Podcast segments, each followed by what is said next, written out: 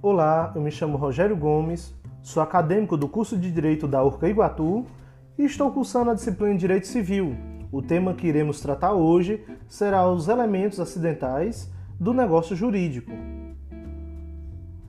Em se tratando das modalidades do negócio jurídico, nós podemos dizer que, diferentemente dos elementos de existência e validade que são imprescindíveis, os elementos acidentais podem ou não figurar nos negócios jurídicos.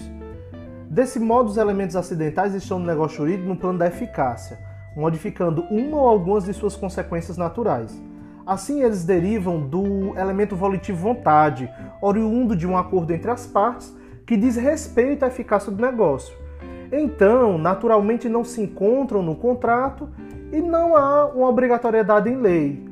Portanto, os elementos acidentais podem alterar ou determinar alguma consequência com relação aos efeitos do negócio jurídico.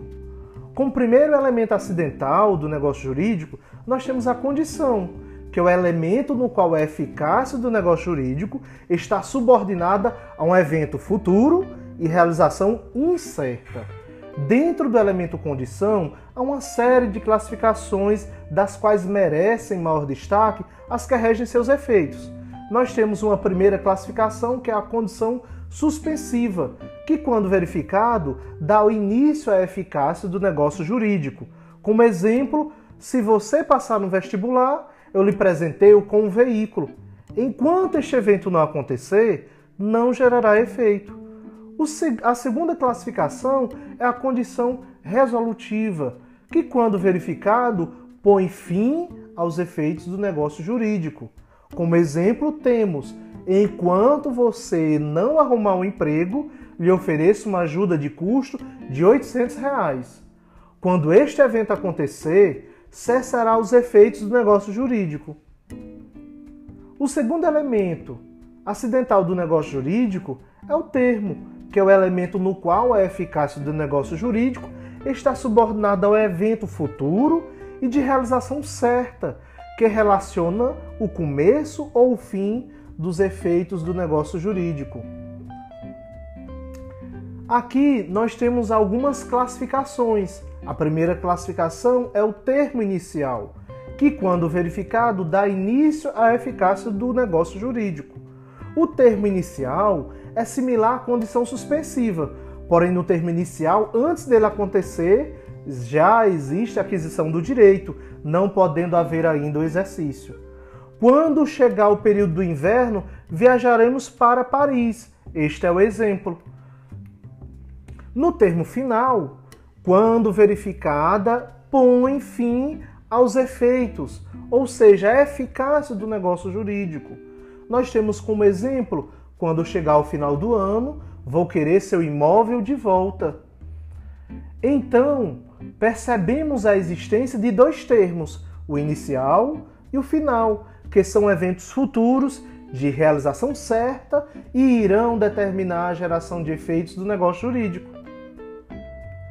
Comparando a condição e o termo, nós podemos perceber que a condição suspende a aquisição do direito. Vejamos o exemplo: venderei o veículo para você se passar no concurso público. Enquanto não passar, não é possível exigir o bem porque não adquiriu este direito. Em relação ao termo, ele suspende o mero exercício do direito. Quando você completar 25 anos, lhe darei um imóvel de presente. Apesar de não poder exercer o direito sobre o imóvel, tal direito foi adquirido, onde o exercício foi apenas adiado.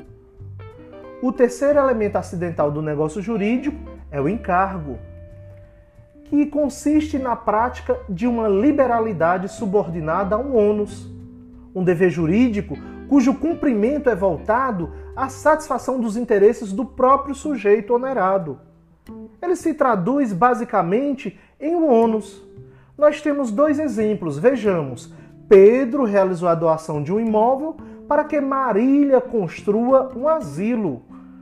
Em seguida, nós temos a existência de uma doação que obriga a outra parte à construção de uma escola para meninos em situação de rua.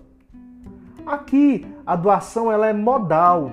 ela é onerosa. Uma pessoa realiza uma doação para outra, mas exige da outra parte uma obrigação a ser cumprida. Se o encargo não for cumprido, a pessoa que praticou a doação deve pedir revogação dessa liberalidade. O Código Civil permite que a pessoa que realizou a liberalidade exija a execução do encargo por meio de uma ação revogatória.